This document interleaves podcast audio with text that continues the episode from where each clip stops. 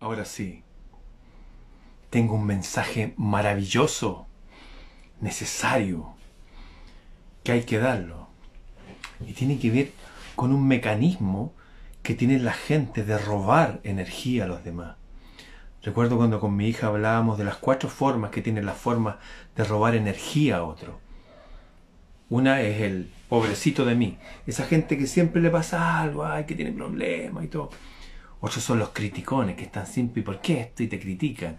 ¿ah? Otros son los ausentes, esa persona que uno se junta con ellos y puede ser alguien muy cercano. Y uno dice, oye, ¿qué te pasa? Nada, nada. Y siempre les pasa algo y uno pierde energía tratando de sacarles ahí eh, qué es lo que realmente les pasa. Y la cuarta categoría son gente que realmente puede ser agresiva y va y asesinan a otro y golpean a otro. Y son la mayoría de los partidos políticos extremos que están dominando ahora Latinoamérica. Pero hay otra categoría que nunca la hablé con mi hija. Nunca. Jamás. Pero como yo tengo muchas hijas e hijos entre ustedes también, se los voy a comentar como una primicia. Hay una categoría que es nueva que salió para robarle energía a la gente. ¿Saben cómo se llama esa categoría? se llama Los Troles, los Trolls. Hice un pequeño escrito, incluso lo encontré algo tan poderoso que lo incluí en mi libro.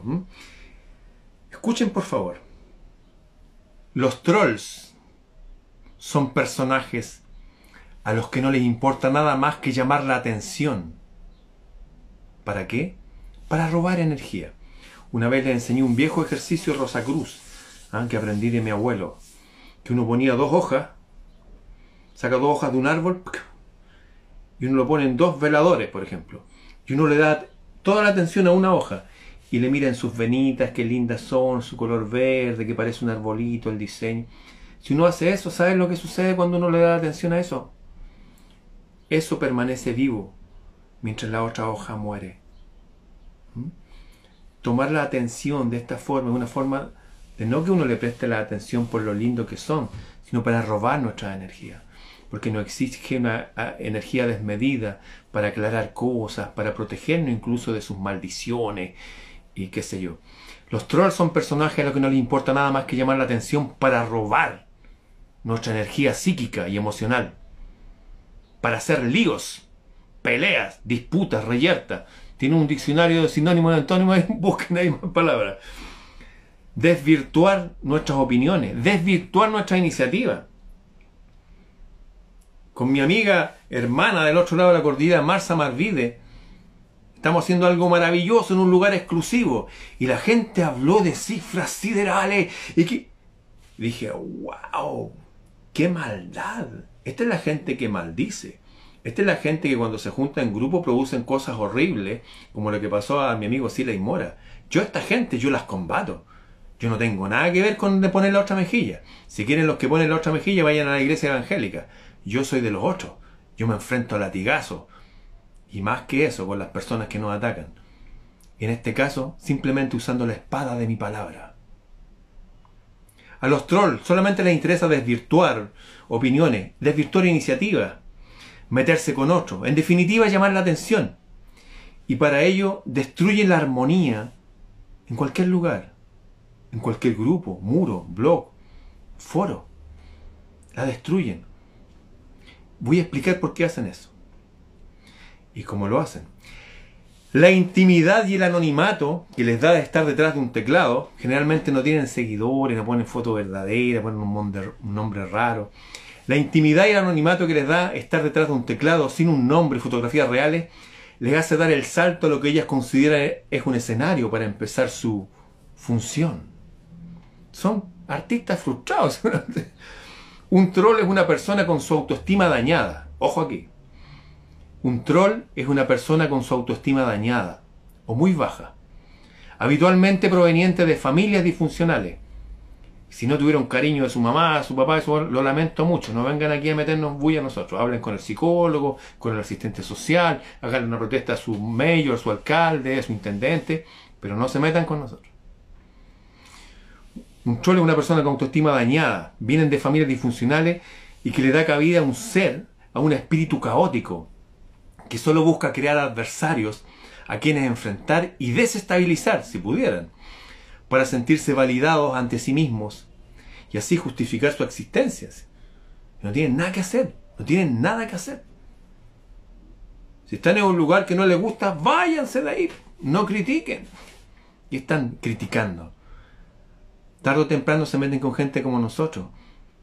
Y nosotros sí los vamos a desenmascarar a todos, no tenemos ni un problema. Y más que eso, yo no vine aquí para ser una oveja, poner la otra mejilla, no. Vinimos a actuar. No vinimos a convencer gente aquí. Yo vine a juntar a mi tribu. Y mi tribu no tiene nada que ver con ovejas. Nada es cero. Un troll es una persona cuyo historial de vida presenta alteraciones psicológicas y sociales desde que son niñitos. Estas son las alteraciones que traen. Baja autoestima, falta de educación, carencia de padres, soledad, falta de oportunidades en la vida, patologías, es gente enferma, perversiones, es gente maldita, fanáticos religiosos, fanáticos filosóficos, fanáticos políticos. Es como esta gente de mierda que reclama, oye, ¿por qué tú que tienes tantos seguidores no le dices a tu gente que vaya a las protestas? ¿Y por qué tengo que hacer eso? ¿Por qué? La vida de un troll puede ser muy sombría y muy dañina para sí mismo y para los demás. Un troll busca que la gente interactúe con él, aunque sea reprobándole. Pero hay una cosa que no soportan. ¿Saben cuál es? Que se les ignore. Lo que yo hago, yo los bloqueo, no borro. Y les insto a ustedes también que hagan lo mismo. ¿eh? Chao con esa gente. A mí de verdad, yo creo que hay un exceso de población en el planeta. Que se vayan de este mundo. A mí no me hace ningún problema. De verdad. Yo no vine a rescatar ovejas, ni a juntarme con... No. Vine a juntar a mi tribu. Y punto y un porcentaje de la población nomás.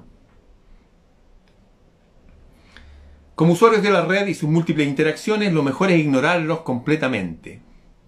Aunque siempre habrá alguien con una buena intención que le intentará aconsejar, una mujer buena, un hombre así, le intentará aconsejar, y es ahí cuando la cosa se empieza a enredar.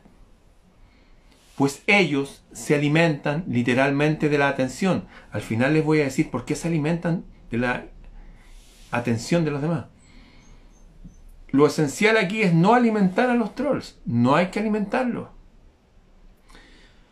Pues no es un troll en sentido figurado. Es un monstruo. Yo me acuerdo cuando uno de los héroes nuestros que teníamos, Beowulf, la tercera parte de todas las sagas nórdicas, es de un héroe.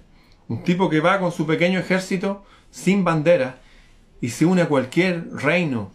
Protegen a cualquier dama u hombre en apuro. Gente noble generalmente o comarcas enteras, un pueblo, lo protejan contra el mal. Y se enfrentaban contra los troles, que eran unos monstruos así que llegaban y se comían a la gente. bueno, un troll no es un troll en sentido figurado, lo es en sentido muy real.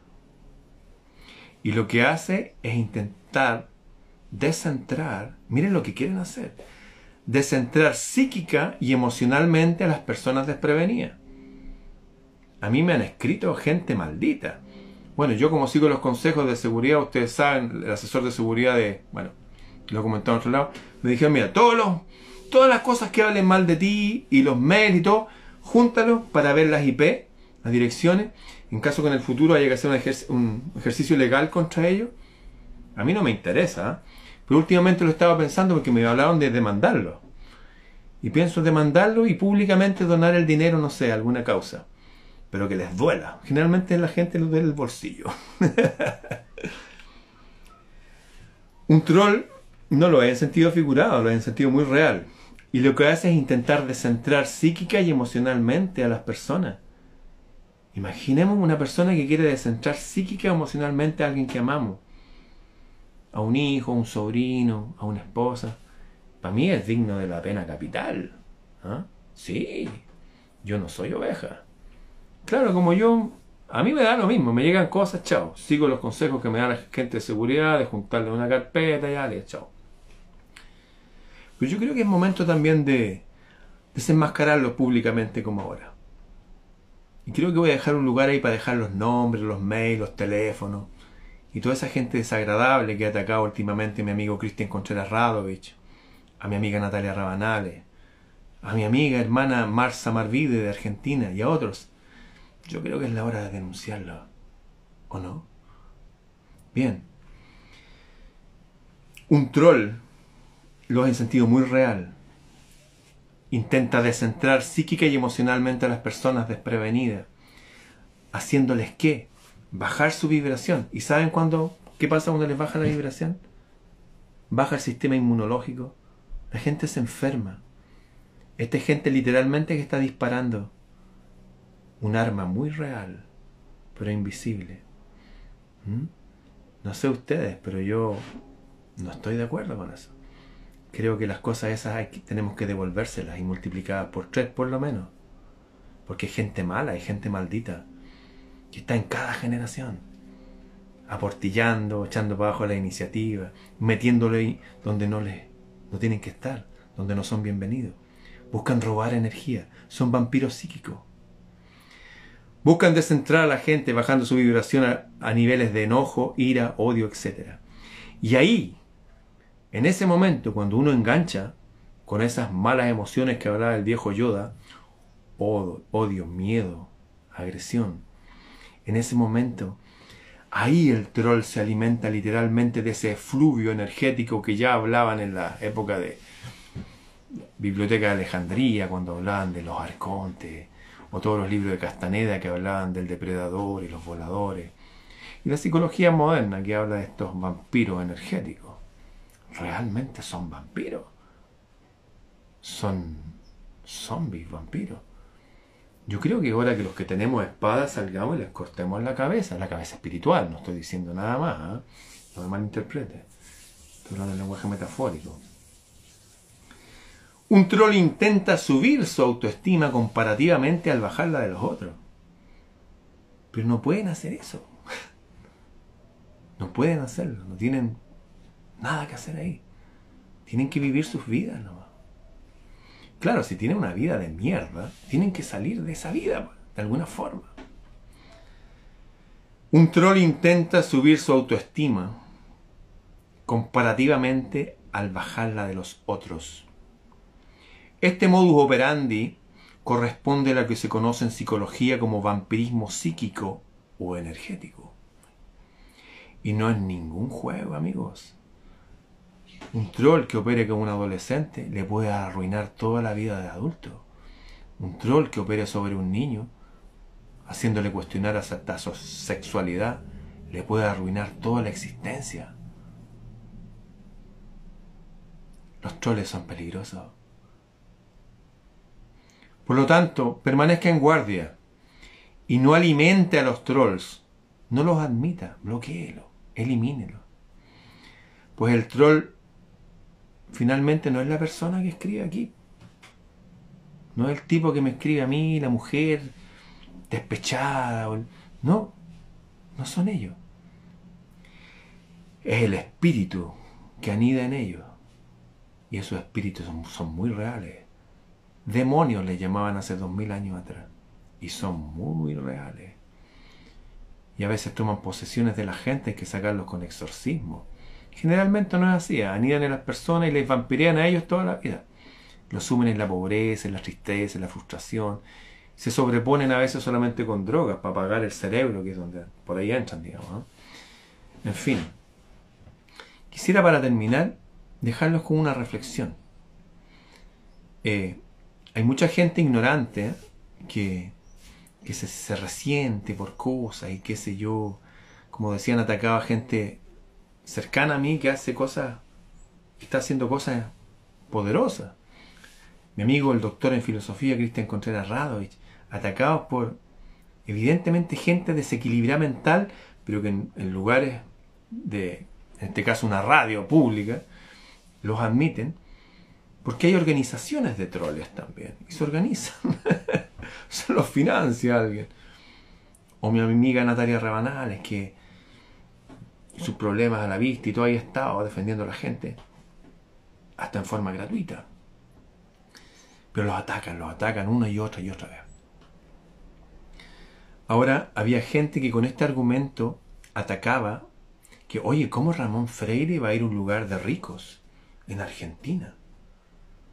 donde tienen que pagar como 250 dólares todo el fin de semana, que para ellos mucha plata. No. Yo decía, wow, no tienen ni idea esta gente cómo funciona el mundo. La pobreza es un estado mental.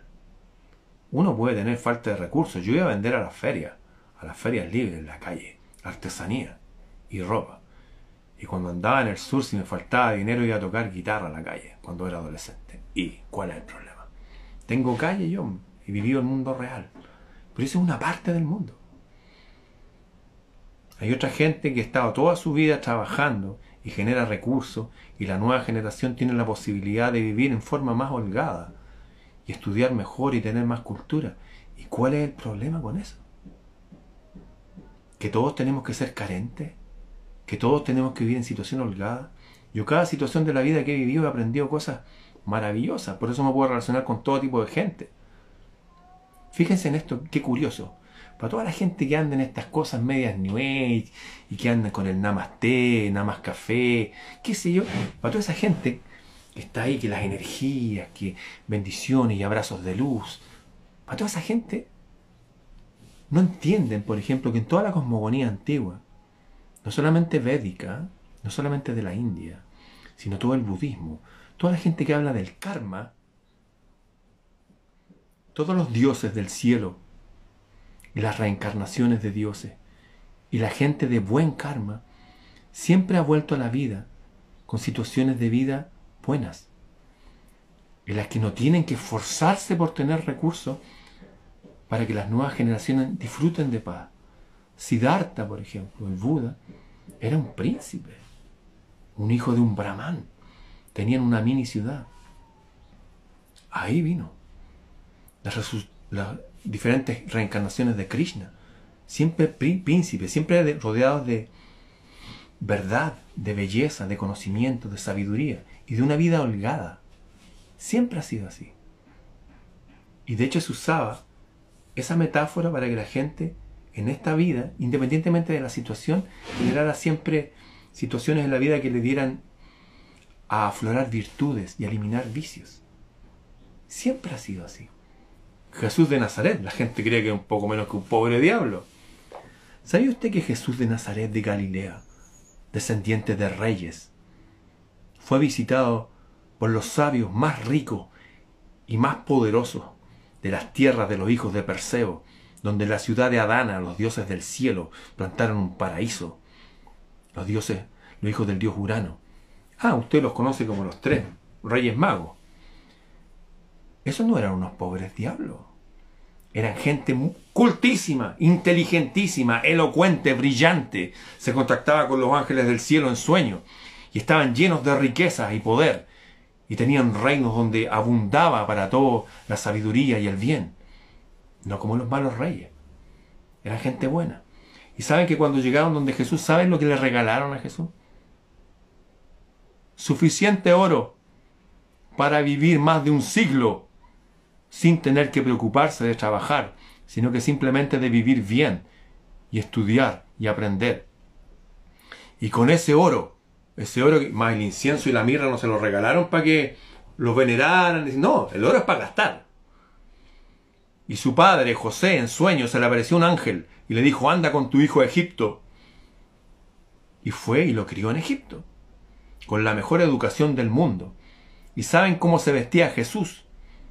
Ustedes que andaban como con harapos, se vestían con un manto de lino fino, igual que los reyes, los sacerdotes, tan fino y tan poderoso, que estaba hecho sin costura.